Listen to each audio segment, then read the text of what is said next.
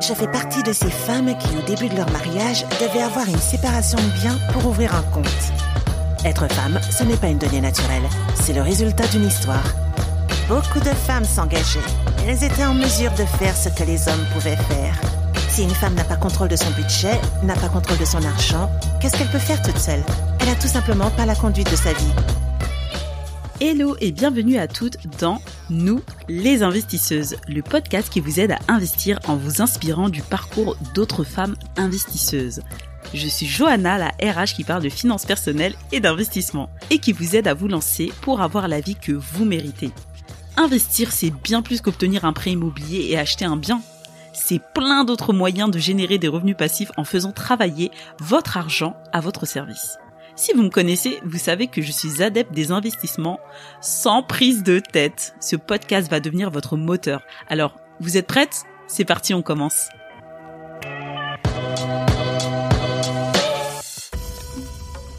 Dionysos, l'agence WordPress, à l'écoute de vos besoins.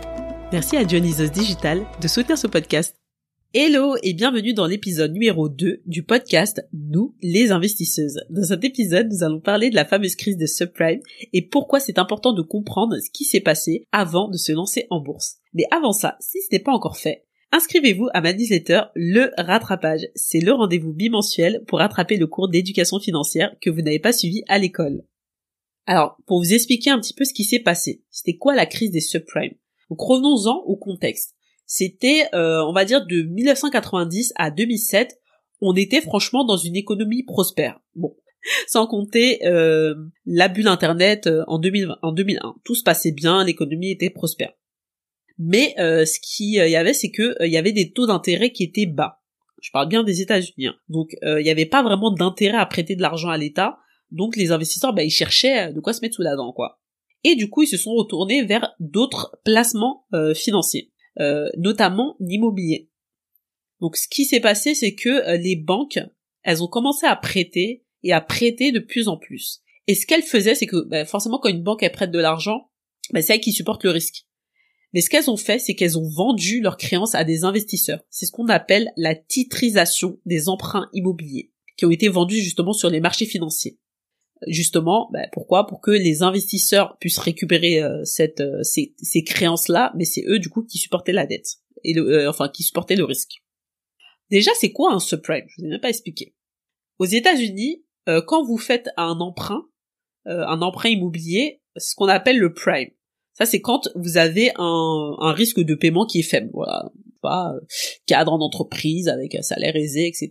Machin, pas de dette, voilà. Par contre, si euh, le profit de la personne il est assez risqué, et eh ben là, ce qu'on va appeler un subprime, un emprunt risqué. Et donc du coup, les banques ce qu'elles ont fait, c'est que elles ont euh, financé, elles ont octroyé beaucoup de subprime. Il y a eu beaucoup de demandes parce que bah du coup euh, les banques elles prêtaient beaucoup et il y avait beaucoup de demandes des investisseurs qui voulaient acquérir justement ces titres, cette titrisation, ces titres de créance.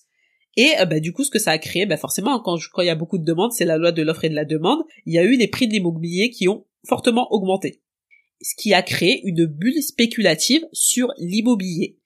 Et comme toute bulle spéculative, au bout d'un moment, ça pète. Et c'est ce qui s'est passé. Milieu de l'année de l'année 2006, euh, il y a eu de plus en plus de défauts de paiement. Euh, la Fed, qui est la banque centrale aux USA, hein, elle a commencé à augmenter les taux d'intérêt et du coup ça a eu des répercussions sur l'immobilier les personnes bah, qui étaient déjà dans des profits très risqués, enfin voilà, avec des profils de risque assez élevés, n'ont pas pu rembourser euh, leur emprunt puisque les taux d'intérêt ont augmenté. Et du coup, bah c'est là qu'il y a eu, euh, c'est là qu'il y a eu le début de la pagaille. Les banques, ce qu'elles ont fait, c'est que bah du coup, bah quand vous avez, euh, même en France, hein, quand vous vous avez un bien immobilier, vous devez souscrire à une garantie ou une hypothèque, si c'est plus simple pour ce terme-là. bon, ça se fait plus trop l'hypothèque, c'est la garantie, mais on va dire c'est la même chose. Et bah, du coup, ce qu'elles ont fait les banques, c'est qu'elles ont saisi les biens des personnes, hein, parce que c'était leur droit, parce que c'est elles qui ont prêté l'argent, et euh, elles les ont carrément bradé, puisque euh, le marché de l'immobilier s'est écroulé, a chuté, et les banques de toute façon, elles, s'en foutent hein, que vous restiez avec le crédit sur le dos. Leur euh, leur intérêt, c'est elles-mêmes, donc c'est de se rembourser le plus rapidement possible, donc se rembourser quoi qu'il arrive. Donc elles ont bradé et bradé et vendu des biens immobiliers qu'elles avaient saisis. Et juste pour vous donner une idée euh, de ce que ça représentait les subprimes, donc ces emprunts risqués, c'était 600 milliards de dollars. C'était la 25% du enfin, un quart du total des crédits euh, immobiliers. C'est pas rien. Que c'est pour ça que ça a créé tout ça et que ça a créé une crise parce que c'était euh, c'était euh, le casino, tout le monde faisait n'importe quoi. Et vraiment, là, le, le signal d'alerte ou qui a fait que ça ça a pété dans le monde, c'est la faillite de la banque d'investissement les plus anciennes et les plus puissantes du monde, Lehman Brothers, qui a déclaré sa faillite. Voilà. Juste après ça, ça s'est propagé en Europe et aussi en France, bien sûr. Euh, parce que en fait, euh, les banques, elles étaient méfiantes entre elles, plus personne se faisait confiance, et du coup, bah, elles euh, rechignaient à prêter. Donc à prêter aux ménages, à prêter aux entreprises.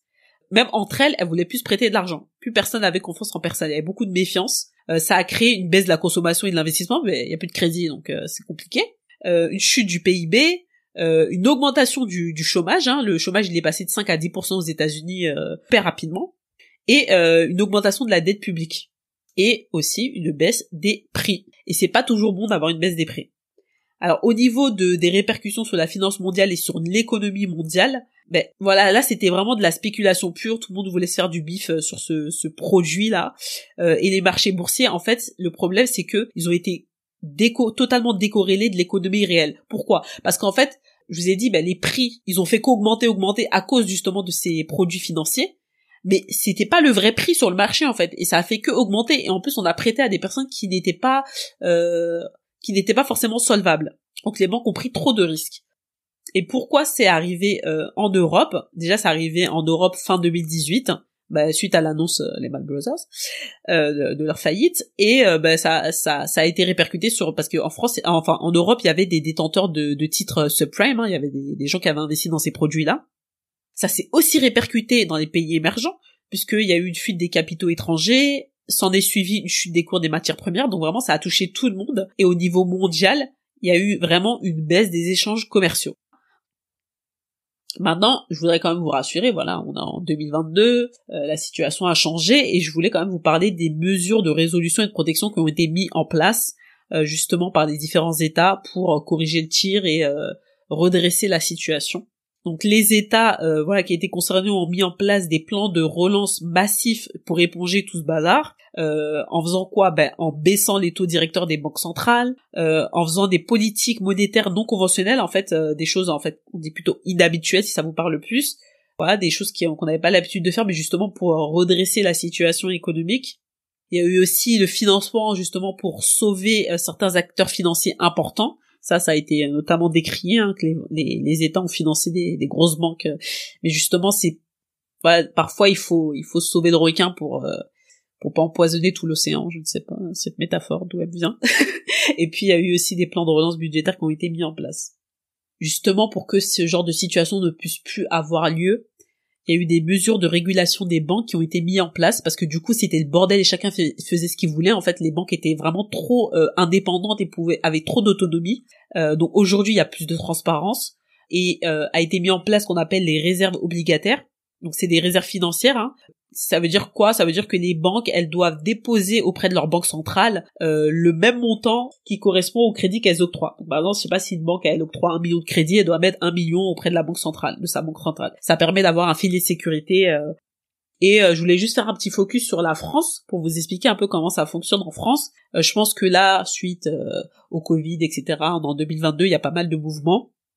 Il y a certaines mesures qui sont qui ont été mises en place, comme ben, le taux d'endettement qui a été euh, euh, restreint encore plus, euh, parce que le taux d'endettement il a toujours été à 33%, taux d'endettement max bien sûr, on n'est pas obligé d'aller au max, mais dans certaines situations, les banques pouvaient aller au-delà pour les pour des très bons profils. Maintenant, c'est plus le cas. Vraiment, ça a été les, les conditions ont vraiment été durcies. les banques elles prêtent moins euh, mais elles prêtent mieux, vraiment aux profils euh, qui sont, on va dire, euh, solvables, vraiment très très solvables. la durée de l'endettement, elle a été réduite, donc la durée maximale d'endettement, elle a été réduite. Et ben voilà, il y a ce que je vous disais tout à l'heure, hein, pas vraiment de l'hypothèque, mais il y a la garantie, donc c'est c'est comme une assurance, mais c'est pas vraiment ça, c'est un fonds qui permet justement de, de, de garantir euh, les défauts de paiement, il y a aussi l'assurance emprunteur. Voilà, il y a, il y a toutes ces choses qui sont mises en place pour justement éviter euh, que euh, si je sais pas il y a trop de personnes qui sont euh, qui ne sont plus solvables que ça puisse créer un bazar sur le marché voilà. En fait, ce qu'il faut retenir, c'est que les États doivent agir vite quand, euh, voilà, il y a un début de crise ou qu'il y a quelque chose qui se trame. Euh, et c'est ce qui s'est passé en 2020, en fait, pendant la crise euh, sanitaire. Les États ont réagi tout de suite, la même année, et c'est ce qui a pu permettre de redresser la situation assez rapidement. C'est ça l'idée, c'est de vraiment réguler ce que font les banques, qu'elles puissent pas faire n'importe quoi, et aussi réagir, être réactif dès qu'on dès qu'on voit qu'il y a une situation qui peut qui peut s'envenimer. Maintenant, la leçon à retenir pour vous, comme toujours, c'est n'investissez que dans ce que vous comprenez et euh, dans vos moyens, bien sûr, voire même en dessous. Parce que comme je vous ai dit, un taux d'endettement, c'est un montant maxi, c'est un pourcentage maximum. Vous n'êtes pas obligé d'aller au, maximum. Et aux États-Unis, bah voilà, le, problème c'est que euh, les gens, enfin, c'est un critère euh, social, un critère de réussite d'être propriétaire. Et je pense que c'est le cas aussi en France. Et donc voilà, a des personnes qui avaient un rêve, on leur tendait ce rêve, euh, voilà, c'est bon, ton rêve peut devenir réalité. Bah, les, les personnes ont pu saisir, euh, ont saisi euh, l'occasion, mais à la moindre, au moindre dérapage, maladie, perte d'emploi ou quoi que ce soit, bah, c'est la catastrophe. Voilà. Bon, je voulais pas vous faire, je ne vous ai pas fait trop triper sur cette histoire de crise des subprimes, mais je trouvais que c'était important d'en parler, vous expliquer un peu ce qui s'est passé. Euh, voilà pour que vous puissiez en savoir un peu plus et voir aussi comment le marché fonctionne aujourd'hui. Surtout qu'en plus en France on est dans un système où euh, euh, on est très très protégé, notamment des produits spéculatifs de trading. Tant que vous investissez dans ce que vous comprenez, ça devrait aller, y compris dans l'immobilier hein, bien sûr. J'espère que cet épisode vous a plu. Si vous n'êtes pas abonné, je vous invite à rejoindre le rattrapage la newsletter bimensuelle et je vous dis à la semaine prochaine pour le troisième épisode. Merci d'avoir écouté ce podcast jusqu'à la fin. Vous trouverez toutes les notes en description. Si vous avez apprécié cet épisode, partagez-le autour de vous en me taguant et lâchez-moi un 5 étoiles sur Apple Podcast ou Spotify. Vous pouvez aussi laisser un avis et je serai super contente de le lire. Vous aiderez ainsi le podcast à être bien référencé et que plus de personnes puissent le découvrir. Sur ce, je vous donne rendez-vous pour le prochain épisode de Nous les investisseuses.